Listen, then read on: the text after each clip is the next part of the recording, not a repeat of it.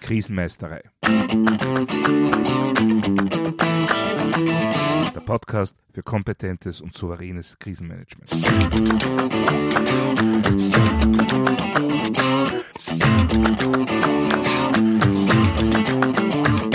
Hallo, ich bin Thomas Prinz von krisenmeistere.at. Ich helfe Verantwortlichen, Krisen souverän und kompetent zu meistern, damit diese nicht zu ihrer persönlichen Tragödie werden. Heute geht es um Robustheit. Um die Robustheit von Unternehmern, von Behörden, von Kommunen, einfach von uns allen. Die letzten zwei Jahre führen uns ja leider nur zu gut vor Augen, wie es darum bestellt ist. Pandemie, Lieferkettenengpässe, Krieg in Europa, Klimakipppunkte, Gefahr eines Blackouts. Ja, nur gut, dass es kompetente Krisenmanager gibt, die all diese Probleme auf Zuruf und Knopfdruck lösen können. Und das ist nicht einmal besonders schwer. Sie müssen nur Ihr wichtigstes Werkzeug anwerfen. Die Zeitmaschine. Denn in dem Moment, in dem die Krise da ist, ist doch so ziemlich allen klar, wie es so weit kommen konnte. Jeder Medienkonsument, jede Stammtischbesucherin weiß haargenau, warum sich das alles so und nicht anders entwickeln musste. Und wer im Vorfeld die inkompetenten Unfähigen und die aktiven Verschwörer waren. Erstere, die inkompetenten Unfähigen, sind all die Personen und Entscheidungsträger, welche die jetzt ja sonnenklaren Zeichen der Zeit nicht gesehen haben und damit verschuldet haben, dass unser System in diese missliche Lage gerutscht ist. Aber manchmal hat man das Gefühl, dass das noch nicht die schlimmste Personengruppe ist. Viel schlimmer sind da oft noch diejenigen, die beispielsweise auf Behördenseite Jahre vor der Krise genau so ein Szenario ausgearbeitet und geübt haben. Zu einem Zeitpunkt, wo es ja noch gar nicht klar war, dass es so kommen konnte, wie es letztendlich gekommen ist. Welchen anderen Grund für diese Pläne und Übungen könnte es geben, als dass das alles Teil eines minutiös vorbereiteten Masterplans war, ein Beweis dafür, dass die aktuelle Krise bzw. die aktuellen Krisen alles nichts anderes als Teil einer umfassenden Verschwörung ist. Tja, und da kommt jetzt leider kein Sarkasmus auf oder Ende der Ironie. Denn wer in den letzten Jahren auf Social Media war und sich nicht zu extrem in der eigenen Filterblase eingeigelt hat, die oder der kennt mit Sicherheit etliche derartige Statements, die vollkommen ernst gemeint waren, beziehungsweise ernst gemeint sind. Ja, letztendlich sind sich alle einig, was wir brauchen. Eine robustere Gesellschaft. Und verblüffenderweise sind sich die meisten sogar darüber einig, wer dafür verantwortlich ist. Die anderen. Also gibt es für die einzelne Person bzw. das einzelne Unternehmen offenkundig weniger Druck, sich selbst zu ändern, als einfach massiv Änderungen der anderen zu fordern. Denn diese Verwundbarkeit, die unsere Gesellschaft heutzutage zeigt, die ist einfach nicht akzeptabel. Also hat sich das zu ändern. Und zwar sofort. Ja, und jetzt wird's kompliziert.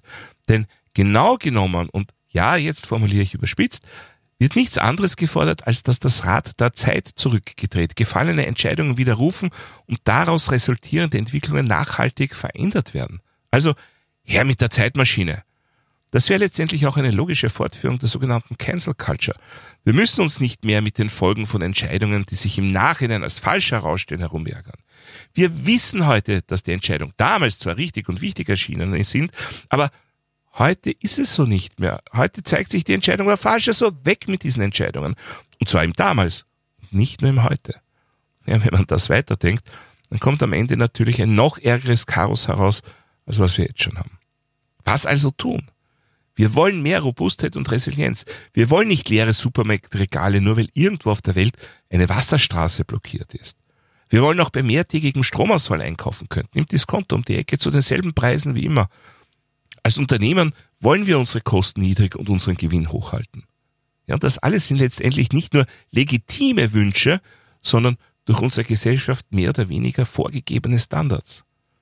Denn wenn Private Vorrat für gut zwei Wochen anlegen und für verschiedene Szenarien vorsorgen, da wurden sie noch vor kurzem als Prepper abgetan und mitunter sogar ins politisch rechte Außeneck gestellt. Und wenn die Geschäftsführung eines Unternehmens weit mehr als das sonst übliche für Vorsorge aufwendet, dann braucht es mitunter schon sehr gute Argumente dafür, um die Eigentümer davon zu überzeugen, dass das wirklich Sinn macht. Vor nicht einmal einem Jahr, also schon weit in der Corona-Pandemie und mitten in der Blackout-Diskussion, hatte ich ein Gespräch mit der Verantwortlichen eines Unternehmens, das Lebensmittel produziert. Und dabei ging es dann eben auch um das Thema Blackout-Vorsorge.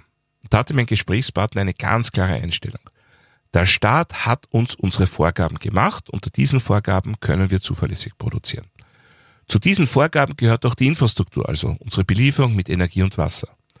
Wenn das ausfällt, dann können wir weder produzieren noch liefern. Die Verantwortung dafür liegt klar beim Staat. Wenn der will, dass wir auch während des Ausfalls von wichtiger Infrastruktur weiter arbeiten können, dann muss uns das die Behörde vorgeben und auch dafür bezahlen. Ende der Durchsage. Ja, und aus seiner Position heraus verstehe ich diesen Menschen auch. Seine Aufgabe ist es, unter den gegebenen Umständen den maximalen Profit zu erwirtschaften. Wenn es nicht gefordert wird, sei es von Behörden, einem Auftraggeber oder Kunden, warum dann in aufwendige Backup-Systeme investieren? Wenn ohnehin alle anderen in der Branche dann dieselben Probleme haben. Ja, wären wir das einzige Unternehmen, das ausfällt, dann sehe die Sache anders aus. Aber was bringt es mir, weiter produzieren zu können, wenn rundherum alle anderen Systeme, Logistik, Einzelhandel, öffentlicher Verkehr und so weiter stillstehen. Auf jeden Fall mehr Kosten, aber sonst? Ja, dieser Unternehmer blieb bei seiner Einstellung. Die kann ich auch nachvollziehen, wenngleich ich natürlich wünschte, dass es anders wäre. Aber folgen wir mal seiner Argumentation. Was ist mit der Behörde? Warum gibt die nicht einfach vor, dass Unternehmen vorzusorgen haben, mehr vorzusorgen haben als jetzt schon? Dass Kunden auch im Fall eines Blackouts mit lebensnotwendigen Waren weiter versorgt werden müssen. Nun, das hat letztendlich mehrere Gründe. Zum einen, weil jede Krise, jede Katastrophe ihre eigene Dynamik mit sich bringt. Ja, ich weiß, es gibt Wissenschaftler, die meinen, letztendlich ist jede Krise und jede Katastrophe vorhersehbar. Und ja, letztendlich könnte man sich auf den Standpunkt stellen, dass man einfach für jeden Fall zu 100 Prozent vorbereitet sein muss. Ja, dann erhebt sich sofort die Frage, wer, wie, mit welchen Ressourcen, wann und wer zahlt dafür? Ja, wir sind also automatisch sofort wieder bei der Argumentation dieses einen Unternehmers. Tatsächlich könnten natürlich Behörden und vor allem die Gesetzgeber entsprechende Regeln erlassen, was natürlich sofort mehrere Entscheidungen notwendig machen würde. Denn wenn ich zum Beispiel Unternehmen verpflichte, ihre Produktion und Auslieferung auch während eines Ausfalls von kritischer Infrastruktur, beispielsweise zwei Wochen lang aufrechtzuerhalten, so bedeutet das natürlich beträchtliche Kosten für diese Unternehmen. Und wenn diese Unternehmen auf diesen Kosten sitzen bleiben, dann werden natürlich diejenigen, die es sich leisten können, absiedeln und die anderen einen Wettbewerbsnachteil haben, zumindest überregional und international. Wenn ich die Kosten allerdings von Seiten der öffentlichen Hand übernehme, dann wiederum zahlen letztendlich alle Bürgerinnen und Bürger über ihr Steueraufkommen dafür. Also irgendwelche Steuern rauf oder irgendwelche Leistungen runter. Ist jetzt stark vereinfacht, aber letztendlich läuft es ja darauf hinaus. Also was tun? Denn offensichtlich sitzen wir in einer Zwickmühle. Umso mehr, als unsere Gesetzgeber demokratisch gewählt werden und ich bin ausgesprochen froh darüber. Das bewirkt aber natürlich, dass die gewählten Politiker meist gerne wiedergewählt werden möchten. Und da helfen höhere Belastungen für alle nicht unbedingt. Oder wie es ein Bekannter mal bei der Diskussion um freiwillige Selbstbeschränkung zur Steigerung der Nachhaltigkeit gemeint hat, ich bin ja nicht der Feind meiner eigenen Geldbörse. Also was tun? Sind wir ohne Zeitmaschine wirklich machtlos? Ich persönlich glaube, dass es mit Zeitmaschine sogar noch schlimmer wäre. Letztendlich müssen wir lernen, in Nachhaltigkeitsdimensionen zu denken. Wir müssen Komplexitäten hinterfragen und die Einfachheit von Lösungen höher priorisieren als den reinen Gewinn. Aber wie kann das gehen? Letztendlich geht das meiner persönlichen Überzeugung nach nur über eine gemeinsame Arbeit an unseren gesellschaftlichen Werten. Wenn das gelingt, dann führt das automatisch zu entsprechenden Gesetzen und Regularien. Dann entstehen automatisch daran anknüpfende Kampagnen, auch bzw. gerade im kommerziellen Bereich. Aber wie kommen wir dorthin? Nun, wenn man die Organisationskultur in einem Unternehmen ändern will, dann braucht das ungefähr zwei bis drei Jahre und vor allem sehr starke Personen an der Spitze, denen man auch wirklich vertraut. Denn wenn wir über unsere Kultur und Werte diskutieren, dann ist das für alle ein heikler Punkt. Da braucht es ruhige, klare und vertrauensvolle Kommunikation. Nur ist das nicht zum Zeitpunkt des Kriseneintritts schon viel zu spät? Für die Bewältigung der konkreten Krise, ja, eigentlich schon, aber wir müssen endlich einmal beginnen, aus Krisen zu lernen. Nicht nur im bereits vorgegebenen Rahmen des nächsten Budgets, sondern im weitestmöglichen Rahmen, gesellschaftlich, international, interkulturell. Und wir müssen vor allem weiterdenken als nur bis zum nächsten Jahresabschluss der nächsten Generalversammlung oder der nächsten Wahl. Wobei ich niemanden absprechen möchte, das ohnehin schon jetzt zu tun. Aber es ist halt auch immer eine Frage der Prioritäten. Wenn ich nur die ersten 20 Prozent einer Zeitperiode für wichtige Veränderungen habe, weil ich die restlichen 80 Prozent wieder alle beruhigen muss, damit ich danach wieder weiterarbeiten kann, dann ist das halt nur eher eingeschränkt produktiv. Dafür braucht es meiner bescheidenen Meinung nach aber auch eine wesentlich umfassendere, differenzierte und reflektierte Auseinandersetzung mit der Vergangenheit, mit unseren Erfahrungen. Daraus müssen wir lernen, um uns immer besser vorzubereiten. Und gerade auch hier hinkt es. Es ist schon 20 Jahre her, dass ich in einem Vortrag eines in Österreich tätigen und lehrenden Sozialwissenschaftlers gehört habe, dass international gesehen unser kollektives Gedächtnis von etwa 100 auf nur 5 Jahre gesunken ist. Heißt das, dass wir dümmer geworden sind? Nein, zunächst einmal nicht. Es ist aber nur so, dass wir heutzutage mit viel mehr Informationen, Unterhaltungen, Geschichten, Medien, was auch immer, konfrontiert werden als noch vor 100 oder mehr Jahren. Der Stellenwert von altem Wissen ist dabei vergleichsweise gesunken.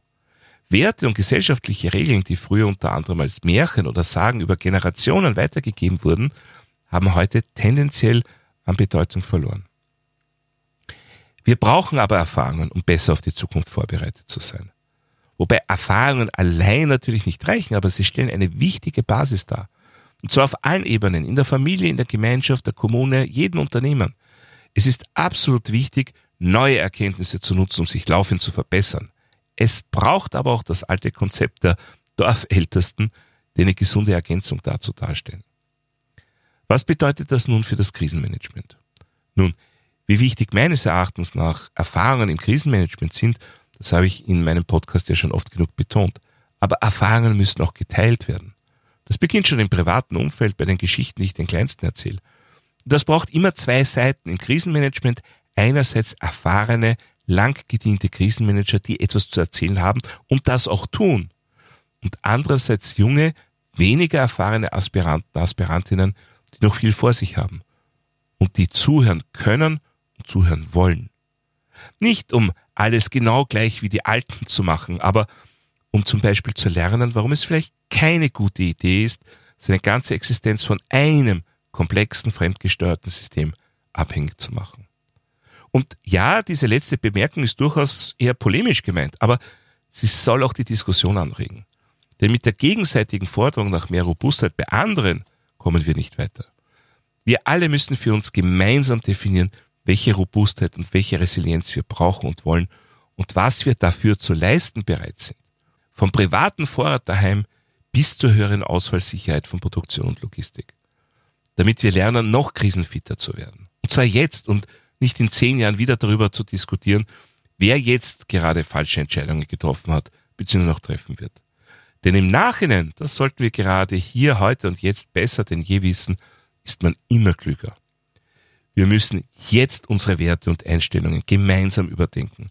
Denn wenn wir gemeinsam an unserer Robustheit und Resilienz arbeiten, dann führt das, und davon bin ich persönlich überzeugt, zu weniger Bedarf bei gleichzeitig mehr Effizienz im Krisenmanagement. Ach ja, und eine Zeitmaschine werden wir auch in zehn Jahren noch nicht zur Verfügung haben. Zumindest hoffe ich das. Soweit für heute zum Thema Robustheit, aber sofort. Ich hoffe, dass wieder einiges Interessantes für Sie dabei war. Wie sind Ihre Erfahrungen zu dem Thema? Wenn Sie persönliche Erfahrungen haben oder meine Unterstützung für Ihr Krisenmanagement möchten, kontaktieren Sie mich doch einfach via E-Mail oder über meine Website www.krisenmeisterei.at. Dort finden Sie auch wie immer Shownotes und weitere wertvolle Infos zum Thema Krisenmanagement. Ich würde mich auch freuen, wenn Sie meinen Newsletter abonnieren bzw. mein E-Book runterladen. Außerdem können Sie sich für eine meiner Online-Schulungen anmelden. Und wenn Sie irgendwelche Anregungen, Fragen oder Wünsche zum Podcast haben, dann schicken Sie mir doch einfach eine E-Mail an podcast.krisenmeistere.at. Und falls Sie es noch nicht getan haben, vergessen Sie nicht, den Podcast gleich zu abonnieren, dann versäumen Sie auch in Zukunft keine Folge. Das war's für heute. Ich bin Thomas Prinz von krisenmeistere.at. Vielen Dank fürs Zuhören und auf Wiedermeistern bei der nächsten Folge.